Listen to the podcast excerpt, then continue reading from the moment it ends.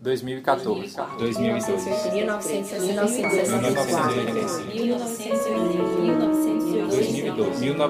1910. 11 de maio de 2017. Esse é o Histórias ao Pé do Ouvido, podcast do Acervo Recordança, que nessa temporada se propõe a conversar com artistas da dança do Recife através de entrevistas concedidas ao acervo no ano de 2016. Nessa segunda temporada, o Histórias ao Pé do Ouvido retoma questões da temporada passada, realizada lá em 2014. A ideia é atualizar e provocar uma nova discussão da dança que se relaciona com a realidade de hoje. Essa temporada conta com o incentivo do Fucultura, Secretaria de Cultura e Governo do Estado de Pernambuco. Eu sou Marcelo Sena. E eu sou Elis Costa.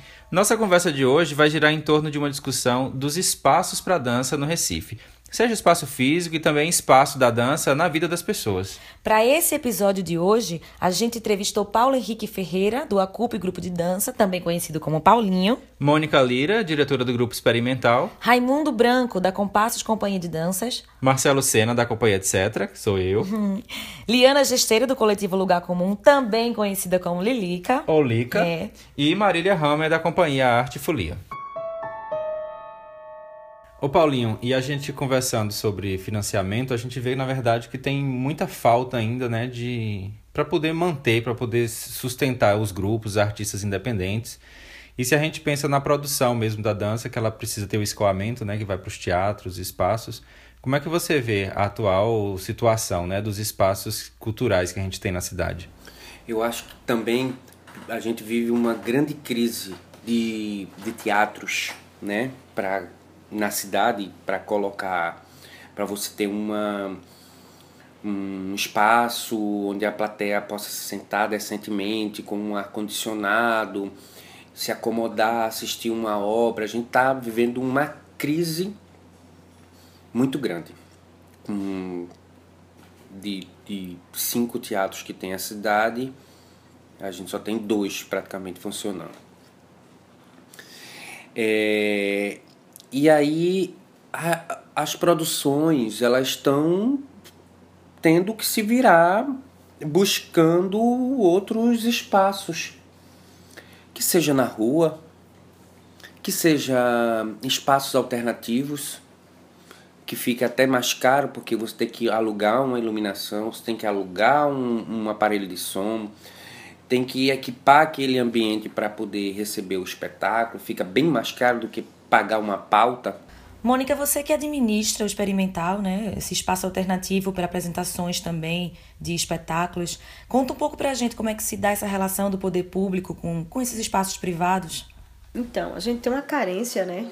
Enorme, uma deficiência, uma falta de cuidado nos equipamentos, enfim, é tudo muito crítico. E as pessoas que tentam ter os seus espaços né, alternativos e e particulares é, sempre também vivem muito nesse lugar da incerteza, né?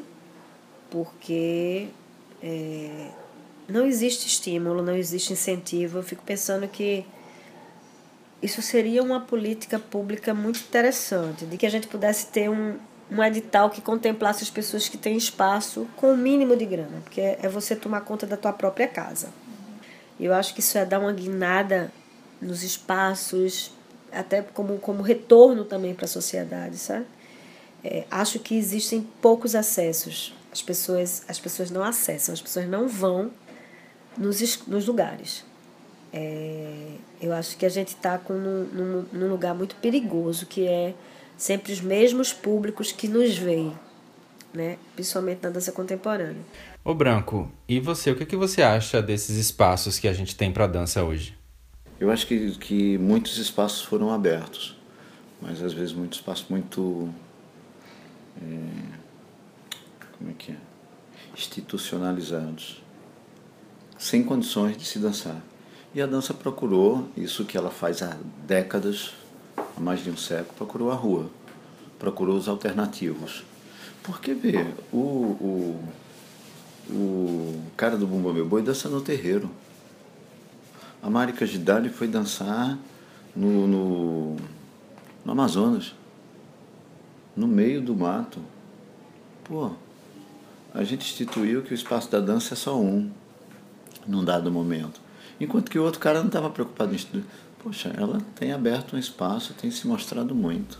Marcelo, pensando em Recife, que espaços são esses que a dança tem hoje na cidade?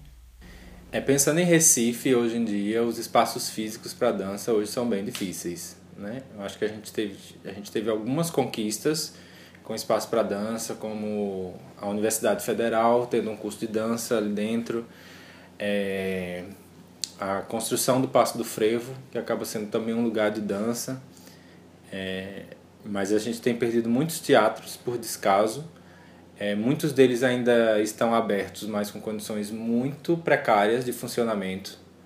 Falta ar-condicionado, falta né, condições técnicas de iluminação, até a infraestrutura do próprio teatro. É, a gente tem a escola, a escola de frevo, que está super sucateada, assim, acontece por vontade dos próprios professores ali dentro para que aquilo aconteça. É, a escola João Pernambuco, que trabalha com dança com estagiários, basicamente, não tem professor contratado de dança, mas tem uma luta de mesmo assim não deixar de ter dança lá. Então tem um certo descaso, tem um abandono mesmo desses espaços físicos para dança. É... E, e, em relação aos espaços, o espaço né, na vida das pessoas para dança, é, eu pessoalmente acho que falta muito espaço para isso. Lica, a gente sabe que da década de 80 para cá é, teve uma ampliação significativa dos tipos de espaço físico para apresentações de dança. Mas você concorda com o Marcelo que o espaço para dança na vida das pessoas ainda é insuficiente?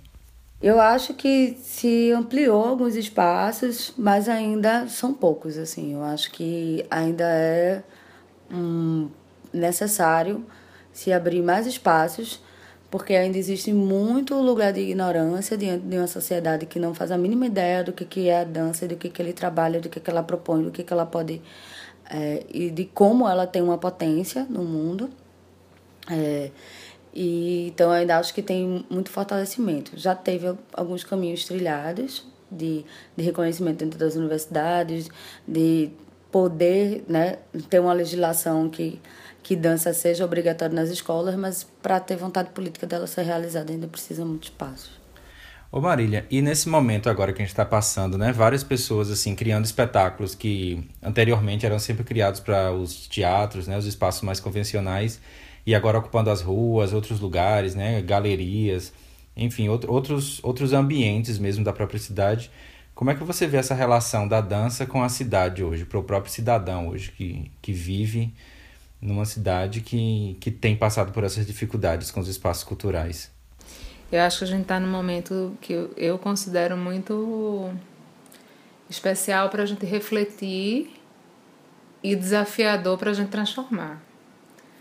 Porque eu acho que na discussão ampliada da relação da dança com a cidade, é, e com o direito à cidade, eu acho que a gente está muito distante de ter um espaço de fato. E para mim isso ficou mais forte estando no Rio de Janeiro. Porque lá os desafios são muito parecidos com os desafios daqui, né? Assim, então essa essa discussão do direito à cidade é, e, e do direito a participar do cotidiano da cidade é, enquanto sujeitos mesmo de, de e potencializadores de transformação mesmo, é, eu acho que a gente é um direito que ainda é muito negado ao artista, né? Assim, então isso isso acontece muito fortemente lá no Rio de Janeiro e isso acontece muito fortemente aqui também, porque a gente vive ainda um, um, um lugar de, de onde a gente se acostumou e eu acho isso um pouco perverso. A gente acha que pelo o pouco que a gente conseguiu de espaço, a gente que cria uma zona temporária de conforto e a gente acha que está tudo certo. E, na verdade, não está tudo certo.